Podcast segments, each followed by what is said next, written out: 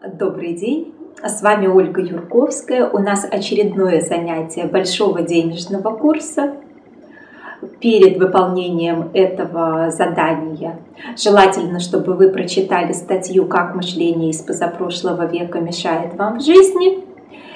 И сейчас вам нужно будет определить э, ценность вашего времени – ценность денег для вас и составить постепенную схему перехода к мышлению богатых людей.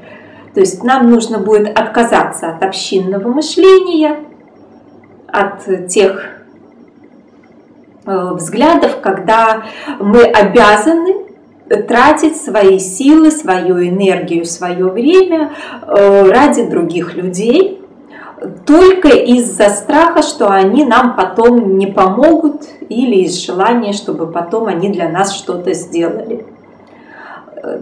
Это мышление бедного человека. И для перехода к мышлению богатых людей вам нужно сначала посчитать стоимость часа вашего времени.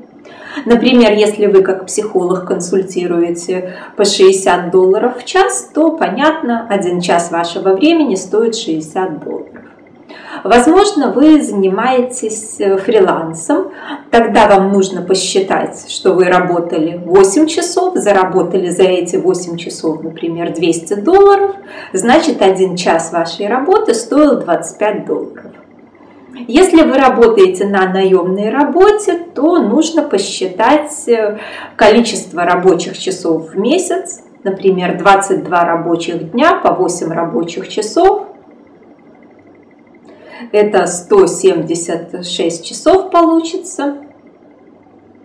И тогда э, вы берете вашу зарплату, например, вы зарабатываете 1760 долларов разделить на 176, 10 э, долларов э, за час вашей работы получится доход.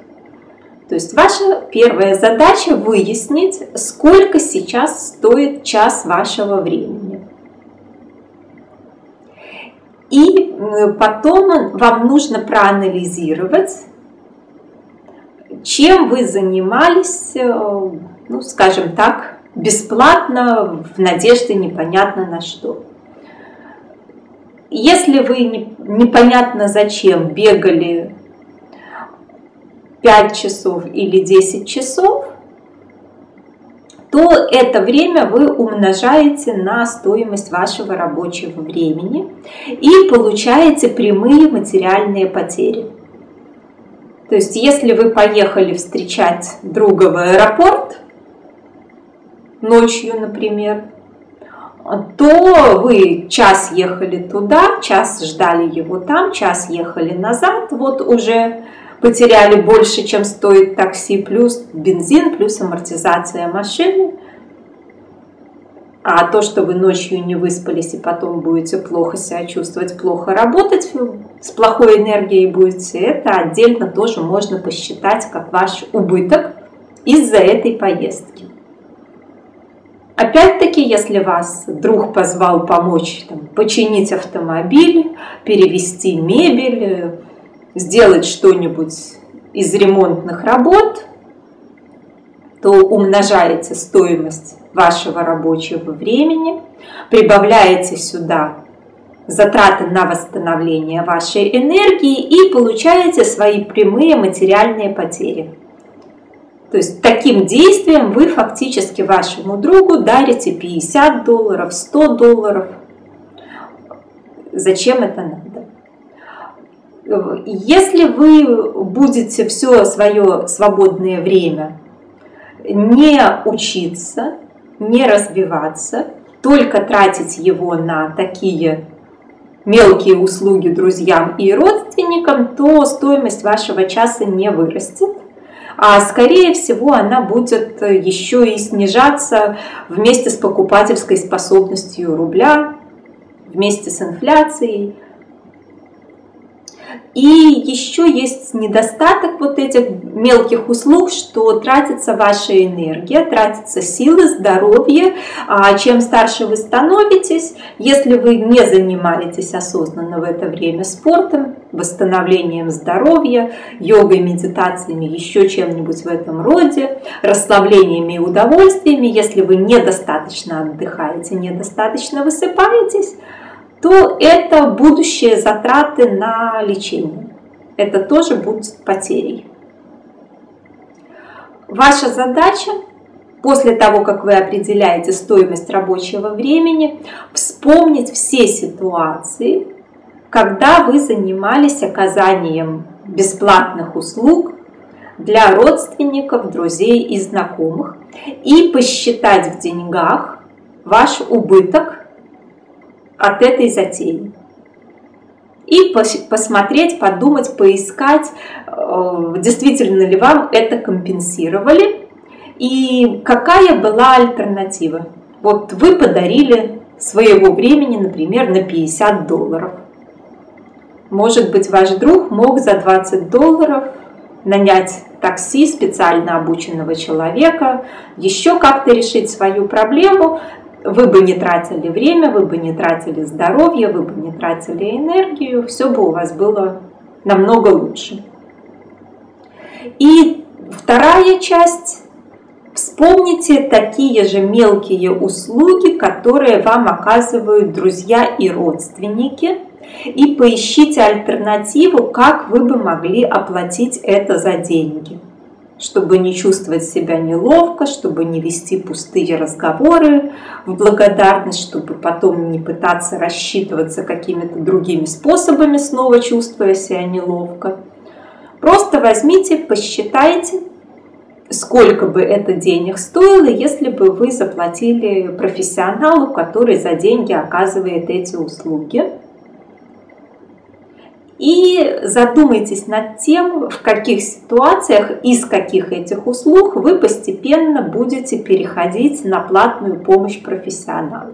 То есть, с одной стороны, вы будете отказывать знакомым и друзьям в том, чтобы тратить на них время, энергию, силы. С другой стороны, вы сами будете вместо попыток найти халявную помощь обращаться, оплачивать э, услуги профессионалов, Освободившееся в первом случае время вы направите на поиск профессионального роста и больших возможностей заработка или на отдых в удовольствие, потому как если вы отдохнете качественно, то у вас есть шанс и зарабатывать больше на совсем другой энергии, на э, движении полном сил, на вот таких совершенно другого качества скоростях. И э, при всех попытках попросить вас об услугах или при всех идеях, что вы сейчас будете искать халявные услуги других людей, вам нужно вспоминать, осознанно вспоминать, что бедный человек не ценит ни свое время, ни чужое время для него время не имеет никакой ценности, а деньги являются сверхценностью. Деньги чересчур значимы. Заплатить деньги для него почти непереносимо за качественную услугу. Он будет искать, как бы это родственнички сделали да бесплатно, или друзья пришли и помогли. Богатый человек, наоборот, очень сильно ценит свое время – и готов покупать свое время за деньги. То есть он готов освобождать свое время, оплачивая услуги других людей. И поэтому третья часть задания задумайтесь, какие рутинные работы, какие обязанности вам, возможно, не нравятся, и вы готовы освободить свое время, оплатив услугу других людей. Как правило, в первую очередь это услуги домработницы, у кого дети, возможно, няни, чтобы с коляской два часа на улице гуляла няня, а не вы сами. И для многих это услуги, ну, повара, можно сказать, то есть бизнес-ланч в кафе, вместо того, чтобы стоять выготавливать обед, а до этого ходить в магазин покупать продукты, а потом мыть посуду, убирать. Вместо таких затрат времени выгоднее сходить покушать в кафе. То есть э, третья часть задания – подумайте, что из ваших рутинных, не очень вам нравящихся работ вы бы могли купить за деньги у других людей. И в ближайшие дни осуществите такую покупку, осуществите такой найм, осуществите такое действие и отследите, что с вами происходит. Как вы себя чувствуете, насколько вы этим довольны, или, может быть, наоборот, всплывут очередные ограничивающие вас убеждения, всплывут очередные голоса на тему «Наши люди в булочную на такси не ездят». Вот опять-таки, может быть, это будет такси, вместо того, чтобы два часа ехать на общественном транспорте, возможно, удобнее будет за 20 минут доехать на такси, подумайте. Желаю вам успехов в выполнении заданий.